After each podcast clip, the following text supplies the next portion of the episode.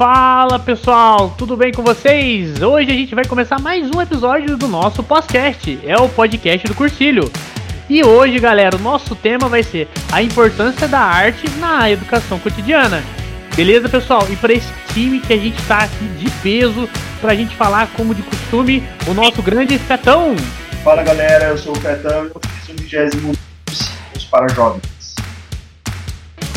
E aí, para continuar, o grande Jean. Fala galera, meu nome é Jean, fiz o 23 curso para jovens. Presunto, se apresenta aí, meu irmão.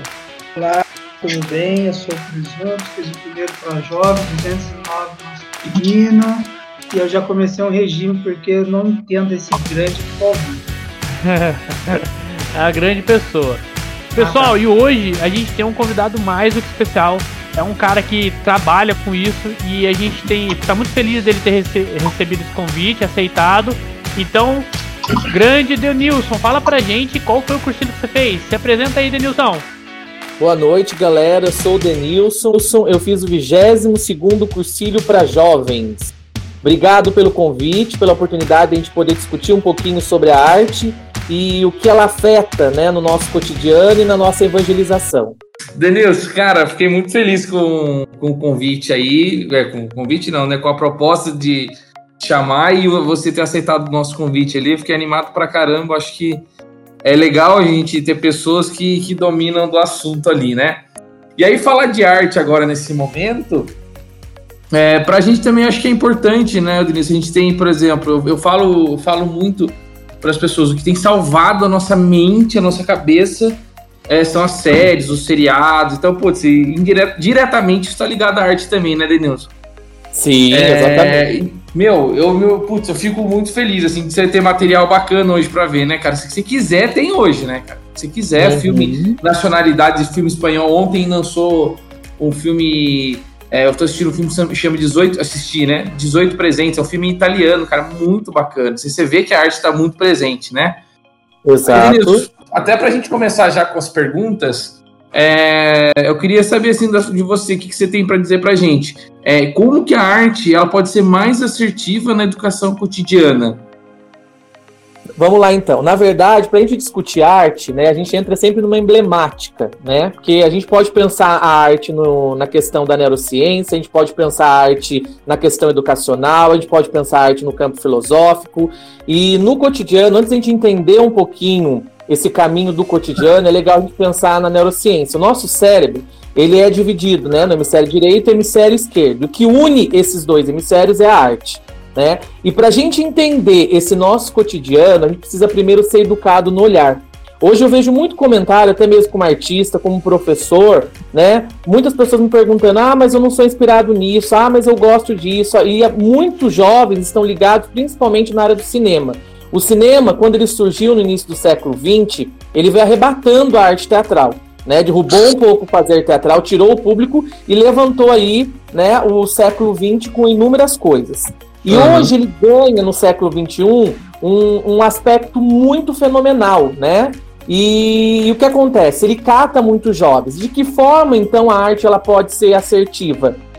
Hoje, dentro dessa pandemia, dentro desse caos que a gente está vivendo dentro da sociedade, ela pode ser algo que nos transforma, ela pode ser algo que nos alivia, ela pode ser é, algo que, que nos ajuda, né? A, a, ser mais sensíveis, a controlar mais a nossa ansiedade de, diante dessa pandemia. Né? E quando eu falo de arte, o Nietzsche ele tem uma frase que eu gosto muito, eu gosto sempre de começar os debates nisso, né? A primeira tarefa da educação é ensinar a olhar. Hoje nós somos pobres de olhar. Né? O Rubem Alves também é um pedagogo que ele diz assim: tem muita gente que tem visão perfeita e não enxerga nada, e tem gente que não tem visão nenhuma e enxerga tudo. Hoje a gente precisa ser reeducado a olhar para as coisas. A arte está muito além da forma, está muito além da estética, ela está além das coisas. Ela tem um lugar né, que atinge a gente, isso eu falo por filme, por música, é, por teatro, por imagem, que é o lugar do sublime. Né? Então, como que ela pode é, ajudar a gente no cotidiano? Se a gente pensar hoje dentro de casa, ela pode ajudar a gente na decoração, na vestimenta, na personalidade, na comida, em tudo. Né? Ela pode salvar jovens de depressão.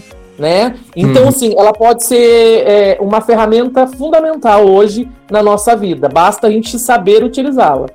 É, Denis, a gente vê bastante assim. É, você falou agora um negócio que eu achei bem interessante. Até foi um assunto que a gente abordou alguns podcasts atrás. É sobre uhum. depressão. Eu vejo muito, cara, isso aí que você falou.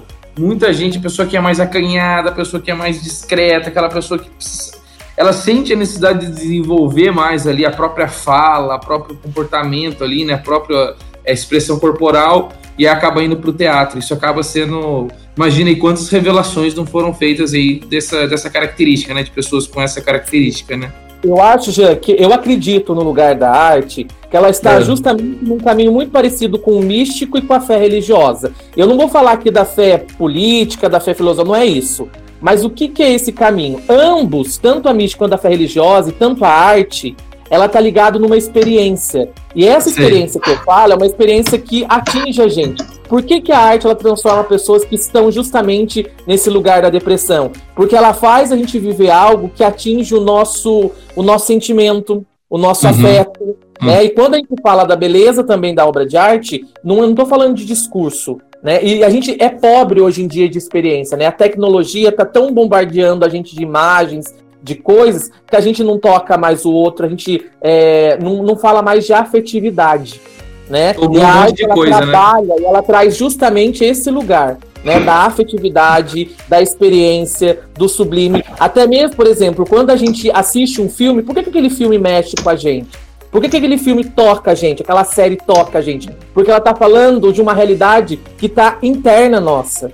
Né? Então a arte é aquilo que move o ser humano, que toca o ser humano. Né? E são poucas as pessoas que conseguem atingir esse lugar. Né? Cara, eu, eu tô literalmente de boca aberta. Eu acho que esse começo já, já me surpreendeu de uma maneira muito positiva por tudo isso que você já falou. Ô, Pre, que pra, é, que pra mim... é, é, na verdade é o seguinte: esse é o nosso é, convidado estriônico, cataclísmico e estereofônico. Cuidado então, de mim. Cara, de, não, juro, primeira coisa que eu quero falar é isso. Meu, que, que contexto, que palavras. Que, que domínio, né? Do, não, eu já ia soltar um palavrão aqui, eu sei que já não pode, mas eu tenho vontade, do caralho, de verdade. Cara, uma coisa que agora, juro, eu não, não tinha pensado nisso, você me abriu uma, um leque aqui que sensacional, me empolgou de verdade. Você disse que arte pode estar em vários elementos, várias coisas da vida cotidiana, etc mas de uma maneira técnica, como que a arte realmente ela se divide? E se tudo é arte, então na verdade o que, que a torna é, ser arte seria a admiração? Tipo, aquilo que é admirável é algo artístico? É mais ou menos nesse sentido? A arte, na verdade, ela não aliena ninguém. O que, que ela traz? Ela traz a gente para o real, ela traz para o nosso cotidiano. E o nosso cotidiano, se a gente pensar, ele é muito ordinário, ele é muito cruel, ele é muito marginal, né? A arte, para mim, é um lugar para o sentir, é uma inteligência do coração. Às vezes eu falo, ah, mas para mim o que é arte não é arte para você. A arte ela pode ser tudo, desde que você é, sinta ela. Né? Então, o Aristóteles, pensar, ele tem dois lugares: ele tem a poética e a retórica. A poética é o lugar que eu acredito, que é o lugar que atinge a gente ao sublime, né? Ao ouvir uma música, ao assistir um filme, se identificar com um herói, né? É, hum. Ser mexido com uma poesia. E às vezes, o que, que a arte faz? Ela humaniza a gente. Tem uma pedagoga que ela vai falar, uma filósofa também, que é a Adélia Prado, ela tem um, um, um, documentário, ela tem um livro que ela vai falar do poder humanizador da poesia. E o que, que faz a arte? Às vezes a gente olha o banal, né? Às vezes um pôr do sol indo embora, às vezes é, é uma, uma, rosa, uma flor, e a gente começa a, a, a sentir, a gente começa a, a olhar para aquilo não como forma, mas ver a beleza além daquilo. Se a gente conseguir ver a beleza por trás daquele objeto que é banal, a gente está no lugar que a arte consegue levar a gente que é o lugar do sublime, que é o lugar do, do da beleza suprema. Então, é, você, concorda lógica, comigo? A gente sai do orgulho e atinge esse lugar, né? A arte, ela revela o ser, e é necessariamente nesse revelar que a gente tem que entrar. Porque até se a gente for pensar, ela revela feiura. Se a gente pensar no filme aí do Corcunda de Notre Dame, quanta beleza tem naquele filme. Né? De mostrar o grotesco, de mostrar a, a, forma, né? Como ela é desenhada, de mostrar essa experiência. Então a gente tem que perceber, e quando eu chamo de arte, por que, que ela ajuda a gente no cotidiano, são essas experiências que às vezes o filme traz, às vezes é, a música traz, ela leva a gente a se conectar com a gente próprio. Né? É, quando, quando você coloca, por exemplo, que Aristóteles, a, a poética e a retórica, um contraponto entre arte e realidade, sei lá, uhum. a, a, grosso modo. Uma não, não vai subjugar a outra, né? Tem que haver uma dosagem entre realidade e aquilo que é poético ou não. Você acha que tem como, sim, você olhar com, com esse olhar de contemplação e admiração para exatamente tudo? Eu acho que quando eu falo de poética e de retórica, eu estou se referindo a no sentido de realidade e interno. A poética ela leva a gente ao interno. A retórica, por exemplo, se eu ficar falando para você, eu amo você, eu amo você, eu amo você, isso se torna retórica, se torna chato. Né? A expressão do sentimento é maior do que ele. Então, a, a, a, no caso da retórica aqui que eu estou dizendo, é não tornar a arte chata. Né? Por que, que às vezes eu pego isso, eu falo como professor, muitos alunos falam, nossa, professor, não gosto de estudar arte. Né? Isso também tem uma questão muito fundamental das escolas, que os alunos não são despertados, não são sensibilizados né, dentro da escola para conhecer e atingir esse lugar. E tem uma coisa que eu gosto de falar bastante, principalmente quando eu dou aula, quando eu vou escrever alguma coisa sobre arte. Toda obra de arte ela oferece para a gente um espelho. Por que, que ela oferece um espelho? Ela me faz com que eu me reconheça nela, naquilo que eu estou vendo. Então, quando eu vou ver uma pintura, quando eu vou escutar uma música, quando eu vou ver um filme, eu pergunto como que o autor pode tocar nisso em mim? Né? E aí está uma, uma questão de um sublime que eu falo, de se reconhecer na obra. Se a gente cada vez mais se reconhecer dentro do fazer artístico, dentro da criatividade, ser despertado, ser movido, é, a gente consegue é, ser transformado pela ferramenta da arte, né? pela, pela disciplina, pela, pelo conjunto artístico. Essa coisa que você falou de escola, de dar valor, eu, eu vivi isso de uma maneira muito clara e bonita. Por exemplo, eu, eu confesso que eu tenho um conhecimento muito limitado quanto a estilos, a, a como é, admirar, enfim, a parte de imagem, artista, pintor, sabe? Cara, mas uhum. eu nunca esqueci. Quando a professora Neuza, do Amador, até lembro o nome dela, porque ela me marcou muito lá. Ela deu uma série de aulas falando sobre estilos de pintura ela falou sobre realismo, pontilhismo. Cara, isso foi de uma beleza para mim, sabe? Eu consegui fazer um quadro, cara, do pontilhismo, é com os pontos que vai fazendo. E, e isso me marcou até hoje. A, mesmo, mesmo eu ainda não tendo esse lado, sei lá, não me aprofundei nisso, mas é, eu vejo que a arte ela esteve presente na minha educação. Então, eu só. Só você teve uma experiência, né? Você teve uma experiência. Quando a gente ensina movimentos artísticos aos alunos, às pessoas, até uma música, né? Se a gente não fazer com que a pessoa viva uma experiência, ela não é tocada. Né? Por exemplo, a gente, a gente quer ser feliz, a gente tem medo, a gente tem ódio, a gente tem ira. São esses sentimentos que fazem a gente é, é material para obra de arte. Ela não é um pensamento filosófico, ela não é uma forma que a gente tem que estudar o movimento, mas eu tenho que me expressar, eu tenho que me reconhecer dentro daquilo que eu estou estudando. Aquilo tem que me experienciar, me transformar. Né? E a arte, ela expressa Verdade. aquilo que nós sentimos, aquilo que é humano. E é por isso que ela se alimenta, ela dá significação e sentido na nossa vida. Né? Ela consola, ela conforta. Faz de né? é fazer, é ou de, de, de, pelo menos né, reproduzir alguma coisa, cara, puta, isso me trouxe uma satisfação, uma realização que, puta, me marcou até hoje. Porque alguma experiência que ela promoveu que atingiu você. Né? A gente é. é. pobre de experiência, né? É tudo se. Eu, eu acredito, presunto, que é, a arte ela nasce de uma vontade do desejo. Ela não está ligada com a religião, com a filosofia, apesar de né, ter aí é, uma ligação com o divino, né? Eu acredito muito nisso, mas ela parte de um desejo, aquilo que te tocou. Se aquilo te tocou, você se torna motivado para você pintar, para você cantar, para você compor, para você escrever uma poesia, para você desenhar. Então, assim, é, a gente é, é, pobre de experiências. Quanto mais experiências a gente for é, vivenciando, mais nós vamos ser movidos e mais nós vamos ser transformados para produzir arte. E agora, nessa pandemia, é o lugar de viver isso, né? Através de uma série, através de uma música, através de um livro, né? Porque literatura também ela pode se transformar em arte. Meu, é uma coisa que. Meu, você tá falando as coisas que eu tô anotando até pra não perder o raciocínio. Mas olha que da hora, né? Que a gente vê coisas como arte. São coisas que você falou que mexe com a gente por dentro, né? Sim. E às vezes o, o Pre falou o que, que é realidade, o que, que é arte, mas às vezes até a própria realidade é, é a arte. Porque às vezes o cara faz um negócio cotidiano, mas ele faz tão bem, mas tão bem, que você fala, pô, esse cara é um, foi com uma maestria que daí você aprende, por mais que você já tenha. Vou dar um exemplo, você tem tipo assim. É, uma tia ou um tio que faz alguma uma sobremesa que você adora. E você come em outros lugares, ok, mas quando ela faz, você não sabe que parada que ela põe ali, mas fica tão bom. Tão bom que você fala, cara, essa mulher domina a arte de fazer esse raio doce. E isso provoca um negócio dentro de você que você reconhece. Então é um negócio cotidiano que tá aí no seu dia a dia, mas quando alguém faz com muito amor, com muita maestria, esse negócio te toca de uma maneira diferente. E... Tem, tem, tem um, um, Você me fez. Essa fala sua me fez lembrar um pouco um, um texto de um pedagogo chamado Ruben Alves, que ele fala, não sei se vocês tiveram é, contato, mas tem, eu deixo aqui para quem quiser ler, chama Complicada Arte de Olhar. Ah, ele começa o texto dele muito louco, dizendo assim, é, pode falar.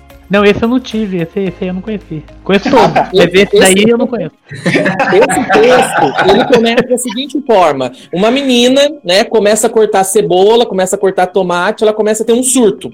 E ela vai, então, no, no médico, né, no psicólogo, e ela começa a falar: doutor, eu comecei a cortar um monte de cebola, um monte de tomate, e eu me espantei quando a luz batia, porque eu comecei a ficar louca. Eu comecei a ver coisas dentro do tomate, dentro da cebola, que eu não tinha visto. Eu comecei a ver estruturas né, de, de, é, de vidros, como tem nas igrejas góticas. O psicólogo então para, olha para ela, né, começa a dar risada, pega um livro da, da estante e diz: é, esse, esse surto que você teve são olhos de poeta. Né? Você começou a ver as coisas além do que elas são né? Você não viu simplesmente um tomate e um, uma cebola. Quando a luz batia, isso transformava, isso radiava em muitas coisas, né? E você começou a ver além das coisas. É aquela frase que eu disse no começo. Tem muita gente de visão perfeita que nada vê. E tem gente que não tem visão nenhuma, mas pela sensibilidade e pelas experiências vê além das coisas. Aí ele continua falando de uma mulher que tinha um pé de pé maravilhoso na frente da casa dela e esse pé de pé tinha muita sujeira e ela não via beleza. E ela decidiu Meteu cortar esse pé de pé. Né? Ela cortou esse, esse pé de flores tão bonitas, porque ela não via beleza, ela não tinha beleza, ela não foi educada a enxergar as coisas além do que elas são. Né? Quando aquilo toca a gente, quando aquilo transforma a gente, a gente se torna mais sensibilizado e olha para as coisas de forma diferenciada. Aí tem uma pergunta, né? É, de às vezes meus alunos mesmo falam isso. Qual é o papel da obra de arte? Nenhum. Eu não acredito que a obra de arte ela tenha um papel. Ela não é catequética, ela não deve ser didática, não deve ser filosófica. Ela é expressão pura, né? Um pintor desenha, o pintor ele quer aquilo que é banal, né? Aquilo que é bobo. Então ele começa a pintar, desenha, apaga, desenha, apaga, até que ele chega no bom né? Aquela coisa simples, um ramo, uma fruta, né? Coisas que se a gente for olhar, não vale absolutamente nada. Mas é desse material imponderável, sem valor nenhum quantitativo, se a gente pensar, que é feita a obra de arte. É esse o... lugar pequeno. Pode falar. O, e o, desculpa interromper, né? Mas já interrompendo. E uma coisa que você falou, que foi da hora quando você deu o exemplo do Corcunda de Notre Dame, que quando a arte vem, dá um tapa na nossa cara. Sim. Recentemente saiu um filme do Netflix que se chama Milagre na Sala 7. Já Eu assisti. Uma galera já assistiu e uma galera falando: Nossa, mas que lindo que é o amor que esse cara, pela limitação que ele tem por essa criança, que não sei o quê. E muitas vezes ela se depara com pessoas na condição desse cara na rua e, tipo, trata essa pessoa com desdém, é, subestima essa pessoa, faz uma pá de. Como os caras no filme fizeram, né? a gente faz, faz essas coisas a vida toda, então tem que vir um filme de uma obra de arte tremenda, dar um tapa na nossa cara e acordar a gente para a vida. Porque é, essas pessoas estão aí, elas vivem no mundo que a gente tá e a gente às vezes, né, eu tive eu, na faculdade eu tive contato com atleta para atleta, né? E uma coisa que quer deixar os caras nervoso da vida é você subestimar o cara e tratar o cara como coitadinho. O cara nervoso tava chegando. É, eu fui. É, pra não falar outras coisas. Eu fui ajudar a tirar a cadeira de rodas do cara do carro. Opa, opa! Pode deixar que eu tiro. Falei, eu fiquei até assim, nossa, vai lá então. Aí depois ele explicou, ele fez uma brincadeira comigo depois. Mas por quê? Porque a gente tem isso que a gente não sabe como lidar. Então vem um filme desse maravilhoso e dá um tapa na nossa cara falando que as coisas não são assim. Que isso é um retrato da realidade em forma de arte. Que, putz, que é um negócio sensacional aí. E o que acontece? Na verdade, a, como eu falei também, a arte ela, ela não aliena ninguém, né? Ela traz a gente para um real. Então, é, então. É, esse filme da Netflix, o que acontece? Ele fez a gente se adentrar ao nosso universo, ao nosso eu, né? Para entender em que lugar a gente começa a ver e perceber esse homem com essa dificuldade, com essa relação dessa criança, quais os afetos que eu me identifico com ele, né? Com esse herói que aparece aí dentro do filme, né? Então a arte ela traz justamente esse lugar. Eu gosto também de falar de um filme, toda vez que eu dou aula, toda vez que eu né, é, discurso sobre um pouco sobre a arte, eu não sei se vocês atingiram, é, atingiram, não, viram um, um filme chamado A Lista de Schindler. O filme ah, ele é todo preto clássico. e branco. É clássico, ele é todo preto e branco, assim, sentado, e tem uma única cena de uma é. menina pititica de vestido vermelho né? Que ela vai brincando com uma corda, brincando com a neve. E aí a câmera vai subindo, de repente, aquela neve que ela brincava não era neve. Era, na verdade, é, as cinzas dos judeus sendo queimados lá no alto no forno. Ah, então, aquela cena, de tão grotesca que é, ela, se, ela traz pra gente um lugar sublime, né? A gente já vê aí a psicologia das cores presente dentro da roupa da menininha, um filme todo acinzentado, todo grotesco, todo pesado, e traz esse lugar complexo, mas que é revelador, que é, que é profundo, né? Que é essa menininha brincando com a neve, né? Essa poesia, essa inocência que a arte traz. Né? Então ela faz a gente enxergar para a realidade através da nossa afetividade. Legal. O Deni, é o seguinte, é, você já entrou bastante no, Nossa, no onde... intimidade. Ah, meu amigo, né? da arte, né? Nós somos da arte. Somos da arte. Nós somos da arte. Eu sou da arte da procrastinação, da arte do, E o Denilson da arte mais clara. Ô, Deni, é o seguinte, ó. Espero que a doutora não esteja ouvindo. Não ouve, já estou muito ocupado. Drilson, é, você respondeu bastante já o que eu queria perguntar, onde eu queria chegar. Mas que, que é que assim, que a gente, a gente passa a entender é, com, seu, com essa sua fala, com tudo isso que você passou para a gente até agora, que a arte ela é uh, um diálogo entre dois agentes. O artista, aquele que produz a arte, e o consumidor da arte, a pessoa para quem a arte se destina. E aí a dificuldade que eu tenho, e que eu acho que muitas pessoas têm, mas que não têm a coragem de falar, é como consumir a arte, como apreciar a arte. Tudo bem, quando eu, quando eu vejo um filme, uma lista de Schindler, por exemplo, Lagra da Sala 7, e eu me emociono nesses filmes, eu interagi com a arte, o artista produziu e me causou uma reação. Quando, por exemplo, o presidente falou da pintura do pontilhadinho lá, enfim, é, eu, eu aprecio aquela técnica e acho isso incrível. Mas quando, por exemplo, o Duchamp expõe um urinol e eu não consigo entender absolutamente nada, eu não tenho experiência. Eu sou o mentecato ou ele de fato não quis falar nada. Eu quero dizer o seguinte: quando eu chego na frente de um quadro, por exemplo, no museu, e aquele quadro não me impressiona em absolutamente nada, não me fala nada, o artista falhou ou eu não soube é, apreciar? Bom, vamos lá. Você tem três, quatro perguntas numa única pergunta só. Primeiro, a arte por si só já é comercial né? A gente produz arte também para vender. O artista, ele não só vive no mundo empírico, né? Ele vive também no mundo é, capitalista, onde ele precisa sobreviver. O nosso país, se a gente for pensar aí, a gente tem um aspecto de não valorização da arte em si. Mas isso não é de agora, isso vem desde os movimentos artísticos, desde lá de trás. Quando você cita do Champ, né, com o, mictório lá virado, é, é, um movimento chamado dadaísmo, surgido aí no início do século XX, que é a primeira vez dentro da história da arte que vão se falar sobre o conceito de arte. Né? Até então, a gente só ia para os museus para ver pinturas, para ver telas, né? E a, o que, que aquilo me comove, o que, que aquilo me trazia, o que, que aquilo me representa. Esse cara, então, decide, né, dentro de uma exposição é, extraordinária, coloca então um mictório de ponta cabeça e põe uma frase provocando, né? O que, que é arte? Qual é o conceito de arte? E quando a gente entra nessa emblemática, a gente entra aí numa uma filosofia, numa discussão que vai embora, né? Por quê? Porque definir arte, para mim, eu acho que é perigoso, né? A gente pode entender arte em vários aspectos. Até como eu falei, a questão educacional, a gente é pobre disso. Né? Isso está muito a ver quando você fala, ah, eu fui no museu e não entendi nada do que aquela pintura quis dizer.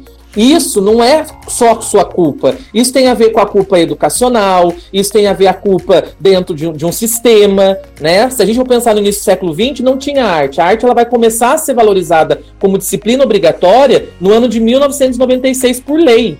Né, dentro de uma LDB, de uma documentação que exige isso como obrigatoriedade nas escolas. Né? Na década de 80, criou-se um movimento dentro de universidades muito fundamental, muito forte, para a luta de um termo chamado arte-educação onde a gente deixa o desenho geométrico, deixa aquela questão de flautinha, de desenho livre que a gente muitas vezes fez na escola, para trabalhar a expressão, a criatividade, a espontaneidade do aluno. Antes o aluno era só copista, né? o professor reproduzia a obra, colocava o desenho, ele tinha que copiar. Hoje não, hoje o aluno tem que ser criativo, o indivíduo tem que ser criativo. Então, assim, Nossa, isso.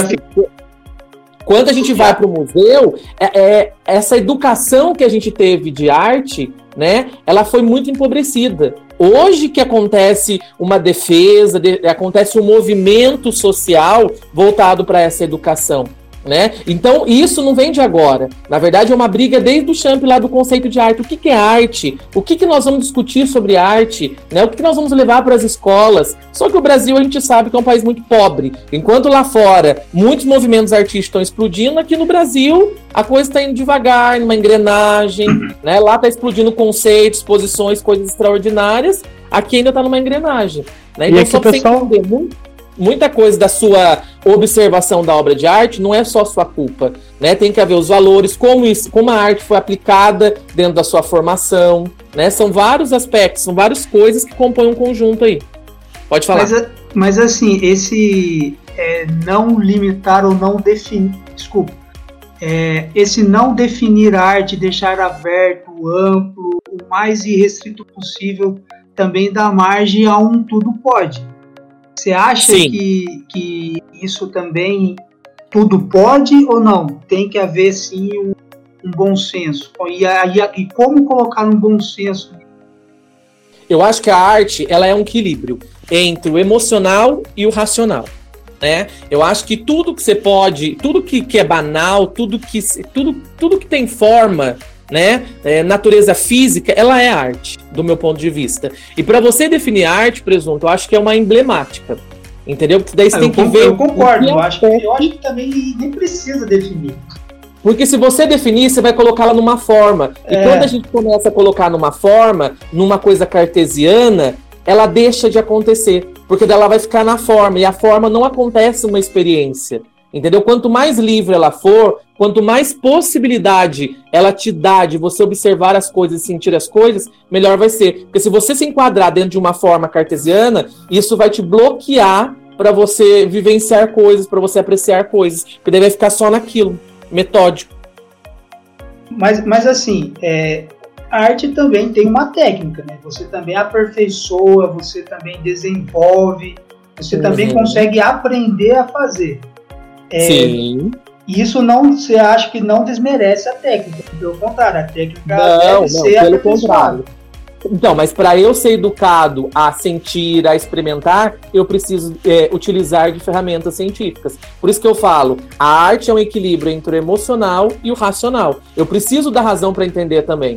Né? Eu preciso entender como isso se move, é, quais ferramentas, como que eu analiso uma obra de arte, de que forma aquele filme é esquematizado, é colocado, né? Aquela peça de teatro, como que ela foi produzida, né? Aqueles figurinos, como foi pensado, existe uma pesquisa, né? Não é só decorar um texto, montar um personagem, tem um estudo por trás daquilo. Se eu vou pensar Perfeito. na dança, como que eu vou reproduzir aquela temática, aquela história em forma de movimento, né? Primeiro eu preciso conhecer meu corpo, as minhas limitações, eu preciso é, entender o movimento do meu corpo, para daí sim eu começar a comunicar com ele.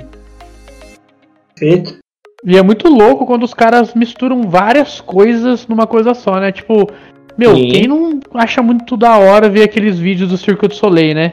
Olha quanta coisa tem ali. Tem dança, tem, como você falou, é, cores de figurino, de maquiagem, expressão corporal, tem habilidade atlética, é, condicionamento físico. Então, eu, e, outra, não é uma pessoa, são tipo 40 pessoas numa sincronia violenta. Então, quando envolve muita coisa assim, é, é de comover. São, é, são tantas coisas envolvidas que pro, promovem você várias coisas também. Você fica feliz, você fica com receio de dar alguma coisa errado, você fica contente porque os caras conseguiram dar certo, inspira, te motiva. Então é um negócio fenômeno, né? A arte, o, o Paulinho, ela traz, na verdade, o pensamento do homem da sociedade, né? Qualquer obra de arte, ela tem o dom de espelhar a humanidade, e isso traz a universalidade da arte. Né? O que, que ela faz? Ela espelha esse homem, esse comportamento desse homem na sociedade, como ele vive, como ele sente, né? Se ele chora, se ele é alegre. Isso vem para a obra de arte. Às vezes, quando eu olho para uma obra de arte, eu sempre pergunto o que, que ela quer dizer. Né? O que, que ela quer transformar? Antes, se a gente fosse para os museus, a gente só via obra de arte na parede. Hoje, né, na arte contemporânea, a gente tem um movimento aí surgindo muito forte chamado instalação que, que é uma instalação? Você, para a obra de arte funcionar, você tem que participar dela, não só mais apreciá-la. Né? Eu lembro de umas bienais, cinco anos atrás, tinha um artista japonês, ele vivenciou aquela tragédia das torres do World Trade Center, de 11 de setembro. E ele pegou, juntou um monte de restos em sacos de lixo e levou para o ateliê dele. E montou aqui em São Paulo uma, uma instalação para a obra funcionar. Uma ponte gigante, a pessoa colocava um foninho no ouvido, ela atravessava essa ponte. Do lado direito tinha um telão que aparecia as fotos das pessoas que foram mortas na tragédia. Do outro lado, um outro telão com a tragédia das torres do World Trade Center acontecendo. Um som de rock invadia, né, pelo foninho o seu ouvido, e quando você passava em cima da ponte para atravessá-la, embaixo aqueles restos de coisas que ele pegou da tragédia, aquele pó, ele criou um mecanismo que formava o nome das pessoas né, que foram mortas. Então, assim, para a obra acontecer, você tinha que participar. E quando você passava por aquela ponte, a sensação que dava é que estava pisando em cima daquela tragédia. Olha a loucura do artista. Loucura! Né? Da criação, do movimento que você tem que ter para você colocar o espectador ali em ativo. Né? Independente se o, se o espectador tem ferramentas ou não, né? Ele vivenciou uma experiência que tocou ele. Ele pode sair chorando, ele pode sair é, constrangido, ele pode sair provocado, e esse é o lugar da obra de arte, né? De cada vez mais colocar você nessa experiência afetiva, nessa experiência que traz sensações de entender essa humanidade, de entender essa universalidade. Meu, isso que você falou é sensacional. Porque em vários lugares da Europa tem aqueles campos de concentrações que acabaram virando museus, né? Obra de arte é, obra de arte. Então você não vai entrar lá e ficar feliz com o que você tá vendo. Mas você vai ver e pelo menos eu tenho. Você, você sai trans, Eu nunca fui, né? Mas você deve sair transformado, né? Então você Sim. fica um pouco mais empático com as famílias, com, né, com o que for que seja.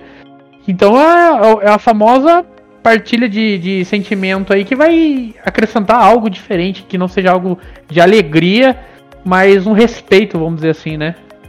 E é louco que cai muito na pergunta do Fetão quando ele coloca assim: mas eu não tenho ferramenta para entender essa pintura, o que, que eu faço? Talvez é, de ficar só contemplando não te atinge tanto quanto você participar da obra de arte. Né? Ficar só contemplando, você precisa de um contexto, sim, histórico, para você entender o que, que, o artista quis dizer, né? o que, que ele quis provocar naquela obra, o que, que ele quis desenhar, né? o que, que ele quis mexer. Agora, quando você participa da obra, Independente se você tem contexto ou não, você vai sair com alguma sensação. Né? Então, cada vez mais, esse movimento está crescendo no campo artístico. Né? E tinha uma outra também, só rapidinho, uma outra instalação que era uma sala toda branca e tinha uma luz no meio. E a, e a, luz, assim, não dizia nada. Era uma sala toda branca, somente com a luz. Eu lembro dos meus alunos terem entrado nessa exposição. Professor, negócio chato, não estou entendendo. E aquilo me instigou. Eu fiquei, acho que quase meia hora dentro daquela sala. Encostei assim na parede, de repente, a parede tinha som. Eles criavam, eles criaram, na verdade, mecanismo por trás de uma parede falsa, onde você tocava na parede e soltava sons. Então, assim, olha o lugar da criatividade, o lugar da imaginação que vai o artista.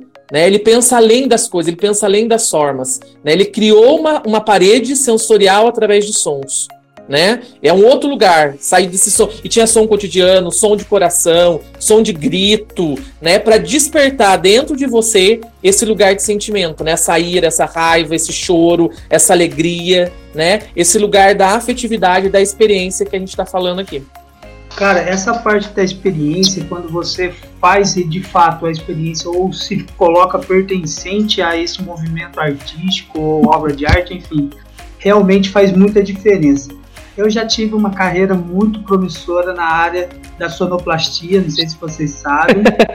cara, eu tive uma professora de português, é muito louco isso, cara. Isso marcou tipo a minha sala como um todo. Quando a gente se encontra, é esse o assunto, porque foi muito divertido. Na oitava série, professora Amélia. Professora Amélia era muito gente boa, muito, mas muito mesmo.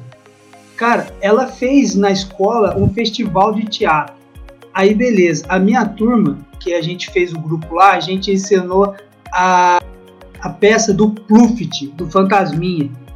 Cara, uhum. eu, lembro, eu lembro a história como um todo. Nessa peça, eu nunca fui de, de fazer, de texto, de colocar as caras. Isso, de fato, eu tenho limitação, não consigo. Daí eu fiquei com a sonoplastia. Cara, foi sensacional, bicho. Eu tinha um gravador em casa, eu fiz bolhas é, de água assim para fazer no fundo do mar, o bicho, o peixe falando. Olha que da hora. Eu fiz, eu fiz barulho de avião, porque tinha um tio que era a, aviador na história. Cara, foi sensacional. A gente montou assim, é, o cenário e tudo. Inclusive, eu ganhei o prêmio de melhor sonoplasta do festival. Desculpa aí. Cara, essa parte de, se, de, de, de pertencer a, a, a, uma obra é de fato quando você faz é marcante. Não tem como não ser, né? Sua vez, Exa Exatamente. Na verdade, a sonoplastia ela é uma ferramenta muito forte, né? Porque ela que traz a ambientação do teatro, ela traz a ambientação do filme. Primeiro se grava todas as cenas, depois você assiste todas as cenas gravadas e vai colocando a sonoplastia. A sonoplastia ela tem o poder de é, colocar o tempo, de colocar ambiente, de trazer atenção, né? Não só a sonoplastia, mas a luz, é um conjunto, né? O figurino, a cenografia, né? O teatro é uma ferramenta importantíssima na vida também do ser humano, dos alunos, né? Além de trabalhar espontaneidade, criatividade, né? Trabalho. Então acho que todo mundo tem capacidade de atuar. Né? Ah, professor, eu não sei atuar. Ah, Denilson, eu não sei atuar. Não, você tem capacidade. Basta você ser despertado para isso, né? Ser motivado a esse lugar, como essa professora fez com você na oitava série, né? Verdade. Você não tinha habilidade de atuar, mas você, você foi promovido, você foi movido a fazer parte de todo um processo, sentindo prazer naquilo. Olha a experiência acontecendo. Não, foi sensacional, cara. E, no entanto, que marcou a, a turma como um todo. Marcou uhum. de, de, de, verdade. Sem falar que depois a gente foi numa teia comemorar o prêmio e foi o primeiro porra. Mas isso é outra história. Ô, Dê, deixa eu aproveitar Oi. um gancho. Vocês estavam falando de criação e tal, algumas coisas. Assim, é, é, é, óbvio, é nítido, né, que o artista, ele participa, e quando ele participa, ou, ou a pessoa que participa da criação, ou é responsável pela criação, é, a gente pode concluir, ou dar muito a entender, que é, deixa, não deixa de ser um dom, um dom divino, né? Por exemplo, você pega ali, é nota musical que se encaixam perfeitamente, ou arranja a melodia, falando assim, de, da parte musical da coisa, né? É, na sua opinião, Denilson, gente, você considera também esse dom da criação um dom divino? Eu acho que sim. Né? Eu acho que tem pessoas. Isso tem muito a ver, na verdade, não. É, tem a questão do dom divino, mas eu acho que também o seu meio no qual você está inserido influencia muito também na sua personalidade e na sua formação.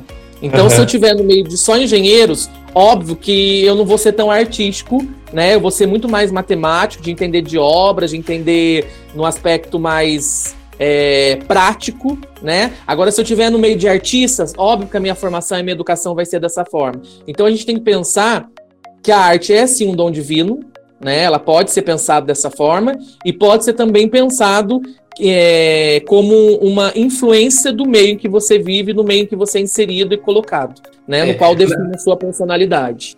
É, na verdade. Então, assim, eu só vivi com artistas. Minha, é. Artistas e professores, né? Minha prima é. era professora, o outro era músico, meu primo era cantor. Então, o que acontece? Esse meio no qual eu vivi me despertou dentro da minha formação de caráter, da minha personalidade, né, a ir para esse campo, a ir para essa, essa linha. Entendeu? Isso também, como eu falei, vai muito de professores na parte da, da, da, educação infantil, do Fundamental 1, despertar isso nos alunos. Né? Eu é. pego muitos alunos não gostando, não é, é, horrorizados com a arte, até no ensino médio. E chega no terceiro ano do ensino médio, chega no nono ano, transformados e educados de forma diferenciadas. Muito bom. É assim, né, isso, aquele clichê, né? Ah, tem a família de, de advogado, a família de, sei lá, de, de engenheiro, de médico. Isso não, na verdade, eu acho que não é um clichê, cara. Na verdade, é influência, né? Se acaba uhum. o seu subconsciente, ele fica, ele fica influenciado por isso. É, mas eu acho assim, é, falando assim da, em relação ao que você disse tem os dois lados, né? Tem o lado, o lado da, do dom e tem o lado do, da, é, da influência, né? Falando assim um pouco do lado de dom, é que tem, eu, eu, eu acredito muito nisso, Denilson, porque tem coisa que, no, meu, desculpa, não tem influência que justifique, do, na, falando na arte agora, né? Algumas coisas que a gente discute, né? Putz, o cara que gosta de rock, meu, tem arranjos de rock, de rock maravilhosos, né? Da uhum. música popular brasileira. Então, putz, tem dedilhados, arranjos ali da música popular brasileira. Puta, cada co coisa linda, meu. E assim. No funk, tem... né? É, o próprio do funk, né? No estado do Rio é muito difundido. Mas eu digo assim, em relação a. Tem coisa que você escuta, mas você fala, que coisa incrível, como é que como criou isso? Não tem uma matemática para isso, não tem uma, uma receita para o cara seguir para ele chegar nesse resultado, né? Eu acho que, eu, a arte é uma, é uma fuga, né? A arte é um lugar que você pode gritar, que você pode chorar, que você pode despertar todas as suas sensações, que ninguém vai te bloquear. Né? Por isso que quando o presunto fala dessa coisa cartesiana, eu acredito que é. não é esse lugar, entendeu? Não, a arte ela não pode ser enquadrada, ser colocada é. em forma. Né? Ela, ela, ela é uma fuga. Você e assim, quanto mais você é movido, né? Quanto mais experiências você vive, mais você é motivado, mais você é influenciado a criar, a colocar a mão na massa, a ouvir. Às vezes eu olho uma pintura e me desperto para fazer uma decoração, às vezes eu escuto uma palavra, a palavra me move para montar um espetáculo, às vezes eu olho um objeto, esse objeto que nem eu montei agora recentemente na escola Fio Camargo, um ovo se tornou um espetáculo. Né? O protagonista do espetáculo era um ovo pra vocês terem noção. E o espetáculo ganhou muitos prêmios também, entendeu? E assim, tudo gerava em torno do ovo. Nós falamos de política, nós falamos de sexualidade, nós falamos da evolução da mulher, fazendo um paralelo com a Clarice Lispector, tudo a partir de um ovo, né? E é isso que eu falo, basta a gente ser educado para olhar para as coisas. Né? E quando você fala de dom divino, é um dom divino. Acho que é, é, também tem uma coisa espiritual aí no meio, né? Voltado, essa coisa mística, essa coisa da fé, né? Como eu falei, desse caminho né, que leva a gente a um lugar sublime, a um lugar que a gente não consegue explicar, né, porque sai da lógica da razão. Quando a gente coloca a arte na racionalidade, ela se torna chata, ela se torna metódica. Mas a gente não pode perder isso, porque por isso que eu falo, ela é o equilíbrio entre o emocional e o racional, ela está no meio, né, como no nosso cérebro, né, entre o hemisfério direito e o hemisfério esquerdo. Né, é o que une a racionalidade e a emoção do nosso cérebro. Meu, e uma coisa que vocês estão falando aí, muito, muito legal, do, do, dom, é, do dom divino e tudo mais. Cara, e por mais que a pessoa seja introvertida, seja um pouco mais é, acanhada, mais quieta, mas a arte está dentro dela, né? E se você, aquilo que você falou, são as experiências que nós temos que faz a gente é, pôr pra fora. E eu Sim. vejo no cursilho, mano, quando a gente vai servir, aquelas pessoas quando estão de então, de coração lá você vê a arte. É a arte de fazer fazer um, um, salgado, uma receita. É a arte das meninas que vão decorar, da galera que vai fazer a decoração das mesas. Então, cara, eu vejo também o, a, a, o servir do, do, do, nosso cursilho como também um, um jeito de, de aflorar a nossa arte. É, meu, pessoas que serviram comigo lá, que, pô, tem a, a, a, Pri, que é dentista e tal, não sei o que, mas, cara, você dá as coisas de, de decoração para ela fazer lá, mano, a menina arrepia, regaça, pô, e junta várias e, e partilham de ideia, pessoas que, que tem um, um, uma ideia e a outra compra e acrescenta, daqui a pouco uma coisa que era uma, uma coisa vira uma outra coisa maior. Então eu vejo hoje o cursilho também com uma grande possibilidade de você pôr para fora esse lado e aflorar cada vez mais esse lado de arte. O nosso movimento do cursilho, ele é um movimento que propicia experiências criativas, além da evangelização, além da espiritualidade. Né? É um lugar que você tem contato com muitas experiências e ali você é educado a ser mais sensível, né, através de uma palavra de Deus, através do amor, através é, de amigos, né? E isso motiva você a olhar para as coisas de forma diferenciada. Aí que está a grande né, questão. Eu lembro uma vez a Fabi, né, a cursilista Fabiane, ela falando para mim assim: Nossa, Denilson, eu queria que você desse uma mensagem no grupo, das pessoas entenderem a importância, às vezes, de fazer uma lembrancinha, né, dessa coisa do amor pro próximo. Eu acho que a arte está nesse lugar de você também se distanciar um pouco da técnica e olhar por que, que eu faço arte, né? O que, que eu estou agregando, né, às pessoas com o meu fazer artístico, né? O cuidado de fazer aquela lembrancinha, às vezes tão simples, mas tão significativa na afetividade, né? É às vezes um, uma bala escrito obrigado, Deus te abençoe, me traz uma nostalgia interna e é tão simples, é tão, é, se a gente for olhar, é uma coisa muito pequena, né, perto de grandes obras de arte, mas é muito mais significativo com essas obras de arte materiais, porque ela traz, ela chega num lugar que muitas vezes uma obra de arte muito grandiosa, né, muito valorosa, se a gente for falar assim, ela não atinge, né? E como que a arte pode ser uma ferramenta para dentro da evangelização? Dentro do nosso movimento a gente canta, a gente faz teatro, né? A gente é, produz uma decoração, a gente produz um acolhimento, a arte ali também é uma ferramenta de acolher né? Ela pode agregar é, em ajudar através da evangelização a mostrar, né, a palavra de Deus, a mostrar o evangelho, né? Então ela pode ser de, utilizada de inúmeras formas, né? Basta a gente criar esses movimentos e criar esses olhares para isso. Ô Dani, é o seguinte, aí eu fiquei, você ficou falando, eu fiquei matutando uma coisa aqui, cara. É, você me deu a entender quando você fala que a arte, a pessoa é influenciada, o meio influencia, e a pessoa é treinada, vai treinando o olhar e etc. Mas aí eu tava lendo um livro aqui, pra, tô tentando ler um livro aqui essa semana, e daí é, um escritor chamado Chesterton, e ele fala uma coisa assim, a arte é a assinatura do homem. Ele está fazendo uma, uma, tá falando um pouco sobre as pinturas rupestres, como que, como que nasce a natureza humana, né? E o homem é o único, único é, ele vai contestar essa questão do evolucionismo, e daí ele vai dizer que o homem é o único bicho, então, capaz de criar e de, e, e de apreciar a arte. E ele vai nas pinturas rupestres, dizendo, papá, e vai dizer, chega, chega concluindo, dizendo que a arte é a assinatura do homem. E você dá a entender que a arte, ela nasce do meio da pessoa. Eu queria que você falasse um pouco sobre essa questão da arte ser a, a linguagem da alma, sabe? E, e, como que a evangelização acaba entrando nisso? Como que eu posso expressar é, essa, essa, esse vocabulário da alma, essa maneira da alma se expor para o evangelho? Vamos lá. Você traz uma outra leitura da arte, tá? Eu, tô, eu acredito no lugar do sublime. Agora eu tô falando do ponto de vista de Nilson, tá? E tem um outro lugar da arte, que é o lugar da do movimento artístico. Quando ele fala da assinatura do homem, se a gente pensar, desde quando o homem surgiu, desde a pré-história, o homem já se manifestava através de ritual, através de dança, através de cerimônias, né? O homem começa a assinar a obra de arte a partir de um movimento chamado renascentista. Então, na época do Leonardo da Vinci, Michelangelo, antes desse movimento, então a gente pega aí é, pré-história, Egito, Grécia, Roma, Idade Média inteira, né, o cristianismo inteiro, o artista ele é olhado como artesão ele não é olhado como uma figura artística. É a partir do Renascimento que a ciência, a arte tem uma avalancada aí, tem um avanço, né, junto com outras coisas, como a literatura, como a ciência, e é nesse movimento que começa aí a assinatura do artista. Então, quando você traz essa, essa frase, é, a arte é a assinatura do homem, a gente tem que pensar como que esse homem, que está falando de estética, tá? Nesse ponto de vista, não no sentido de poética, que eu estou colocando a minha frase aqui. A gente pode entender a arte no sentido estético e no sentido poético. Estético é entender o pensamento do homem conforme as épocas.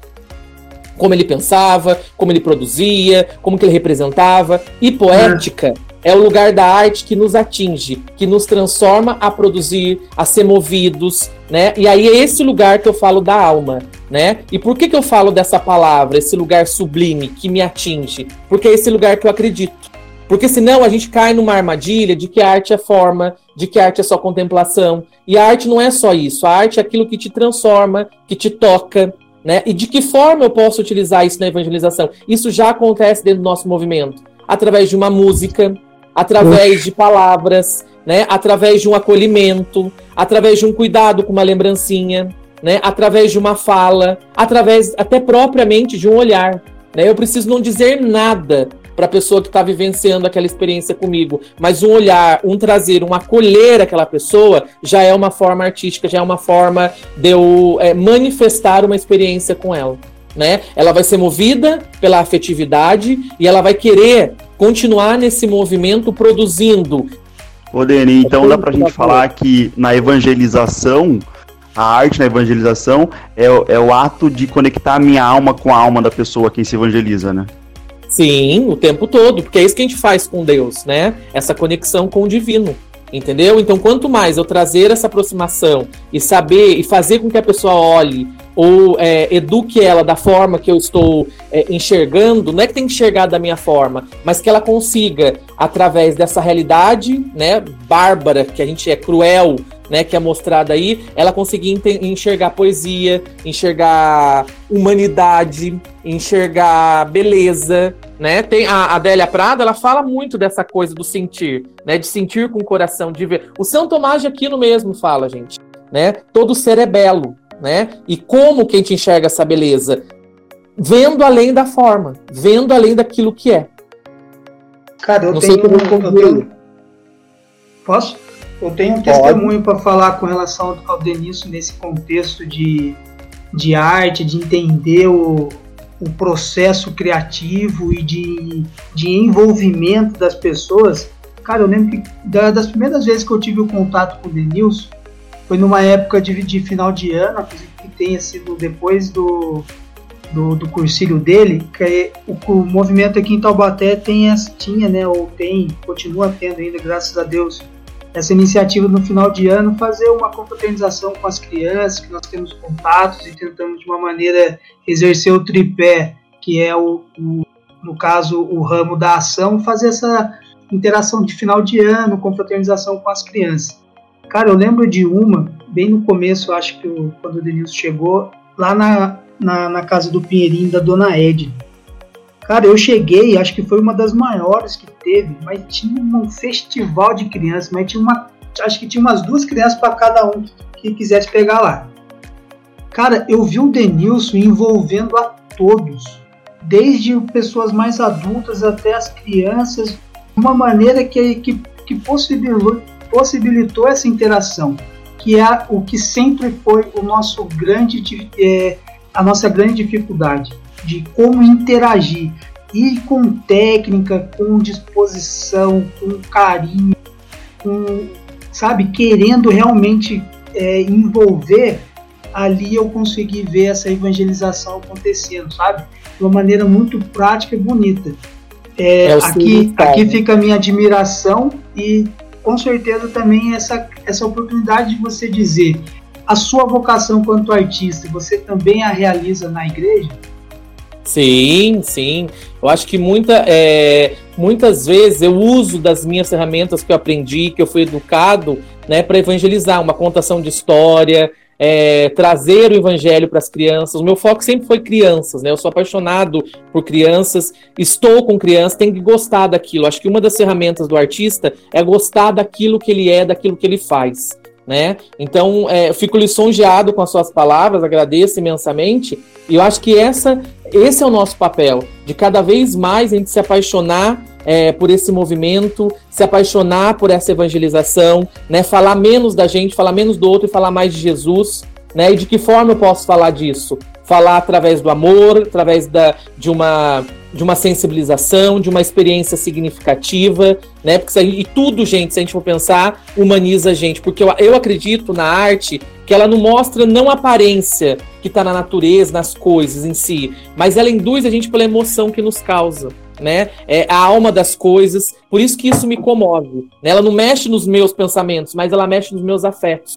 E quando mexe nos meus afetos, eu quero fazer com que as pessoas elas também sintam aquilo que eu estou sentindo né? Porque eu tô me vendo, eu tô sendo provocado, né? E eu chamo de arte não a, a como que eu vou explicar? Eu chamo de arte, é, toda obra de arte em si, ela justifica porque ela tem pureza, ela tem poesia em si, né? E não tô falando de cinema, de teatro, de literatura. A, a arte, ela tá na beleza, ela tá nesse lugar do ser das coisas. Então, aquele dia, naquela roda com aquelas crianças, eu não só vi as crianças e os adultos, mas eu vi Deus presente, né? É, através de uma música, através de uma brincadeira, através de um movimento de corpo, né? Fazer com que as crianças receba, recebessem aquele negócio tão significativo, tão pequeno, que era uma brincadeira às vezes, mas que foi fundamental e foi profundo na vida dela. Com certeza, elas não devem ter esquecido aquelas musiquinhas. Né? É. Por quê? Porque tocou, mexeu, né? Emocionaram, foi significativo. Fantástico. Eu acho que é mais ou menos essa linha aí. Ô Denilson, acho que você já deixou bastante claro pra gente, assim, já ajudou, compreendeu muito. Cara, foi, tá sendo incrível essa conversa, a entender, ajudou a gente a entender um pouco é, do que é arte. Mas agora a gente, a gente, agora que a gente conheceu um pouco mais de arte, eu queria mudar um pouquinho o foco disso e conhecer um pouco mais de você, Denilson. Contar um pouco pra gente sobre como que a arte surge na sua vida, é, o que, que você consome como arte, como é que você se relaciona com isso. Bom, a minha influência com arte começa aos sete anos, onde desde pequeno, né, como eu já estava no meio de artistas, eu estava numa escola e queria fazer teatro. E eu lembro até hoje, uma professora minha, na época nem se falava de bullying, estava montando uma peça de Chapeuzinho Vermelho, eu queria fazer o Lobo Mal e a professora não deixou. Porque eu era gordinho, né? Eu era mais fofinho e a menininha que Cara, também estava comigo. Eu acho que nunca, nunca vai existir um psicopata gordo, não é possível. e ela me proibiu de fazer. Entendeu? Ela falou: não, você é gordinho, você vai fazer a árvore. Eu falei: tá bom. Aquela de árvore de espuma, né? E fui. Era uma inauguração na escola, as pessoas lotando aquele teatro, prefeito, meu pai, minha mãe. E aí eu me diverti, eu brinquei. Quando a cortina abriu, né? A gente brincava, a árvore andava, eu dava tchau pra minha mãe no palco. E aquilo começou a ser divertido para mim. Aquilo virou uma brincadeira. E aí, na, isso foi num sábado, na segunda eu fui chamado na sala da direção com uma carta na mão. falei, pronto, você é expulso da escola, né? E aquela carta era uma carta onde eu tinha ganhado uma bolsa de estudo do prefeito, né, de Taubaté, e para uma bolsa de estudo na escola Feio Camargo. Isso foi em 1995, se não me engano. A professora ficou muito nervosa, porque ela não queria que eu ganhasse, e a partir dali o meu impulso aconteceu. não queria né? que eu né? ganhasse. A fazer Como não ser uma professora do Pica-Pau Amarelo, fui diretor, fui coordenador. Aí eu comecei a estudar, fiz né, afego, me formei em curso técnico, depois fiz é, Pinda, fui para São Paulo. E aí hoje a minha vida ela é movida é, para transformar as pessoas. Né? Como eu fui transformado, como eu fui educado, como eu fui sensibilizado durante a minha formação, é isso que eu deixo para os meus alunos. Eu acho que quando eu entro na sala de aula, as pessoas elas não são a mesma. Eu quero que elas saiam transformadas daquela aula. Se isso não acontecer, não faz sentido eu dar aula. Porque conteúdo hoje, você pega a internet, você, qualquer cinco minutos você acha o conteúdo pela, pela rede social aí, pela internet, Google, né, Wikipédia. Mas se esse conteúdo ele for desmistificado, ele for transformado em experiência significativa para as pessoas que passam pela sua mão, como eu passei, isso para mim é arte, isso para mim é educar. Né? Então a minha formação ela chega nesse lugar, ela chega nesse sublime, ela chega nesse nessa transformação, né? De colocar as pessoas em, movendo elas em experiências e que isso crie movimentos, né? Para que outras pessoas também sejam movidas por isso. Entendeu? Caramba. E assim, o que eu bebo? Né, de referências. Eu leio bastante, eu assisto muitos filmes, eu leio desde política, jornal, veja, né? Eu sou muito curioso. O artista ele deve ser sempre curioso, né? Dani, conta pra é... gente o seu livro favorito. Meu livro favorito é a Bíblia. A Bíblia. Ai, eu acho que, que um bom líder não é aquele que manda, é aquele que serve. Né? Eu acho que Maria, um bom líder. Né? Então, quando eu estou no lugar de liderança, seja eu professor, seja eu educador, seja eu é, recreador, eu acho que eu tenho que servir quem está comigo. E esse servir, na verdade, é um servir que pode ser um acolher, que pode ser um cantar, que pode ser um olhar, que pode ser um teatrar, que pode ser um representar, que pode ser uma palavra amiga, que pode ser um abraço, né? Eu acredito nesse lugar, né? A Bíblia vem me ensinando muita coisa, né? E outras referências que eu tenho, outro que eu gosto muito é filosofia, né? Livro de filosofia. Agora eu tô lendo um que é muito louco, é, produção de presença, o que o sentido não consegue transmitir, de um filósofo chamado Grambrecht. Por que, que as coisas elas não conseguem produzir mais sentido além daquilo?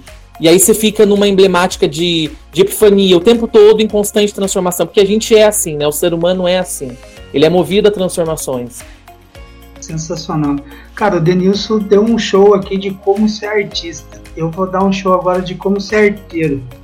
Cara, eu tive uma, uma, outra professora de português que ela fez, é, tava falando sobre poesia. Só para concluir essa oh, coisa rapidão. bonita que o Denilson falou de poesia. Rapidão, vamos colocar o, o título hoje como Memórias de Presunto. Ah, é. Eu acho Memórias pornográficas de presunto. É, cara, eu tô a 7h37, bicho. Cara, daí, essa, nessa, na, nessa produção de poesia, o professor incentivava, não, gente, coloca a sua alma, faz assim, é, se abre, não sei o que, beleza. Eu, recém-convertido, lindo, bonito na igreja católica, e conheci a irmã Kelly Patrícia. O que, que eu fiz? Meti uma cópia da letra da música que ela fez de Santa Teresa. Ela, ela, musicou, ela musicou vários poemas de Santa Teresa, né? Peguei lá o encarte do CD dela e copiei, cara, todo o poema de Santa Teresa a professora achou aquilo lindo, maravilhoso. Levou para a diretora da escola, ela quis levar para o concurso do estado. Quase que eu fui para o governo do estado com o negócio plagiado. Ai que bonito. Cara, você plagiou coisa de igreja, meu irmão. Mas isso deve dar um efeito contrário lá em cima. É, lá na frente deve dar um efeito contrário. Então, o professor perguntou: Ô, ô, ô Anderson Cláudio, foi você mesmo que fez? Ele cerrou os dentes, olhou pro lado, balançou a cabeça para cima e pra baixo, bem devagarzinho. Foi. Foi eu mesmo. Foi, filho. Foi sim. Ah, que Deus, nem pra pegar impulso, filho. Vamos. E presunto, hein? Memórias afetivas hipotefônicas. Hipotefônicas. Hipotefônicas. Olha, artista eu não sei se eu sou, mas arteiro, meu amigo. Gente, Cata cataclísmico. Cataclismo, vou usar essa palavra. Vai entrar no meu dicionário. Entendeu? Gente. Vai usar no meu dicionário. E meteórico também, porque aí. Meteórico. meteórico. Nossa, você é uma coisa meteórica, Denilson. Não consigo te definir. Eu falei, não defina. Nem minha psicóloga consegue definir. Ô, Denilson, inclusive o meteórico vem antes do cataclísmico, né? Com certeza. Se a gente for pensar Primeiro assim, meteórico para depois o cataclismo. A palavra vem antes. gente, é, queria estar tá direcionando aqui pro final. Meu, foi. Excelente. Que conversa, cara. É, tô Excelente. abismado. É, queria agradecer Top muito o convidado que a hora que eu falei, que topou na hora. Denil, você não sabe, mas o presunto estava muito empolgado. Eu não, não sabia porquê, mas agora eu sei, né? Por causa dessas histórias mirabolantes. Mas é um cara sou, que ele tava muito. Eu sou, eu sou artista incompreendido, cara. É. Ele tava muito afim.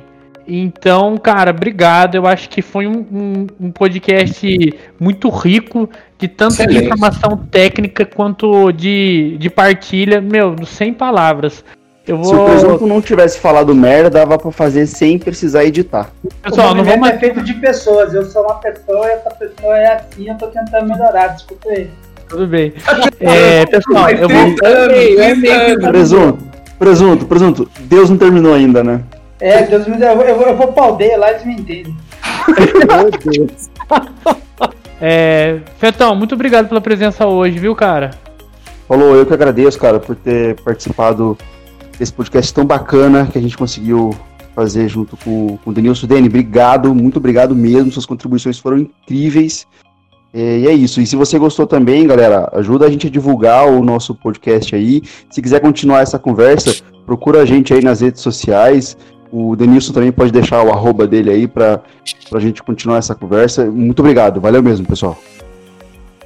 Muito bom. É, Jean, brigadão pela presença aí, cara. Opa, obrigado a vocês. Denilson, imenso, colorido, catastrófico, meteórico, epifônico, meu, você é um cara de 100%. Eu não esperava menos que isso, esse bate-papo nosso aqui, cara.